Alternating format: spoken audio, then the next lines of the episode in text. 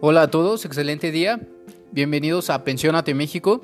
El día de hoy les hablaré sobre el cálculo de pensiones por riesgo de trabajo.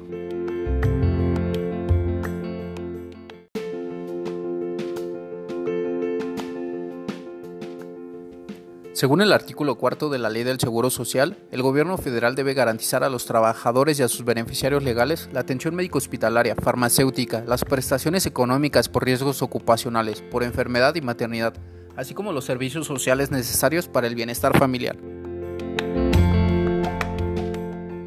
Mediante el Seguro Social se reconoce el derecho de los trabajadores a disfrutar de una pensión digna cuando se le determina una incapacidad permanente o parcial, imputable al desempeño de sus actividades de trabajo, ya sea por accidente o enfermedad profesional, o bien cuando tras padecer de una enfermedad general incurre en un estado de invalidez que le impide continuar con su relación laboral, o finalmente porque concluyó su vida laboral.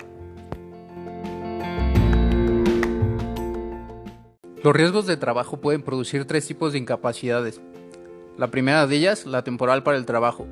Si el trabajador pierde facultades o aptitudes que le imposibilitan parcial o totalmente para desempeñar su trabajo por algún tiempo, en base a los artículos 478 de la Ley Federal del Trabajo y 137, Reglamento de Prestaciones Médicas.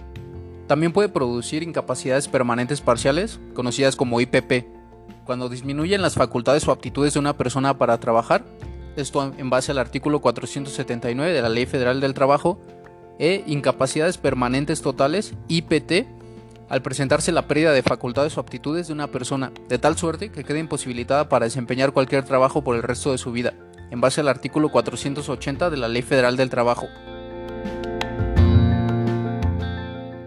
De acuerdo con el artículo 58 de la Ley del Seguro Social, el asegurado que sea víctima de un riesgo de trabajo tiene derecho a las siguientes prestaciones en dinero o especie. Tratándose de las pensiones derivadas de los riesgos de trabajo, el siniestrado podrá elegir el régimen bajo el cual quiere que se le determine, Ley del Seguro Social de 1973 o actual, según los artículos 3 y 11 transitorios de la Ley del Seguro Social vigente. No obstante, los beneficios en ambas legislaciones son los mismos.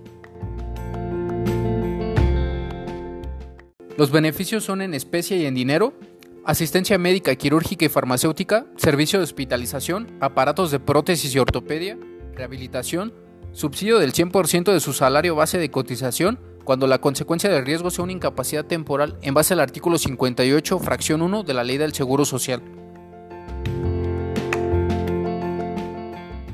El trabajador podrá acceder a una IPT equivalente al 70% de su salario con el que estuviese cotizando al ocurrir el riesgo, una IPP igual al 70% del salario con que estuviese cotizando al ocurrir el siniestro si la incapacidad dictaminada es superior al 50%. Una indemnización global cuando la IPP sea de hasta el 25% y será el equivalente a 5 anualidades de la pensión que le hubiese correspondido. Y aguinaldo equivalente al importe de 15 días de la pensión que perciban cuando la incapacidad sea mayor del 50%.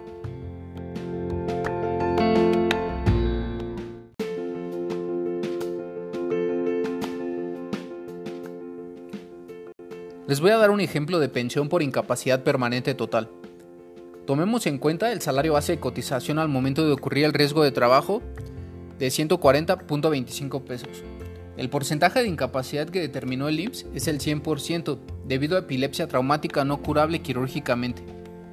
En base al artículo 514, fracción 247 de la Ley Federal del Trabajo.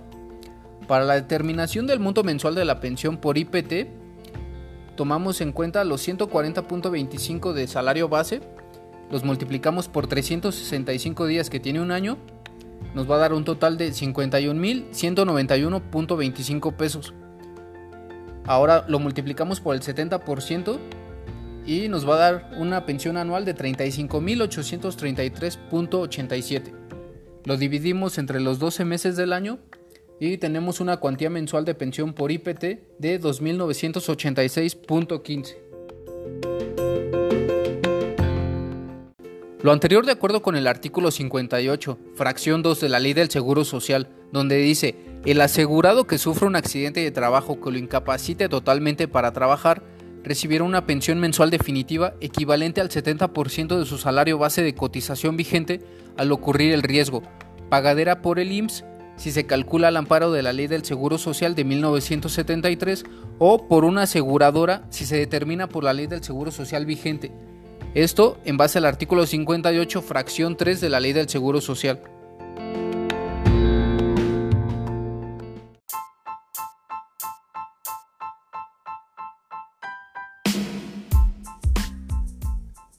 Muchas gracias por haberme escuchado, los espero en el próximo episodio. Hasta la próxima, que tengan excelente día.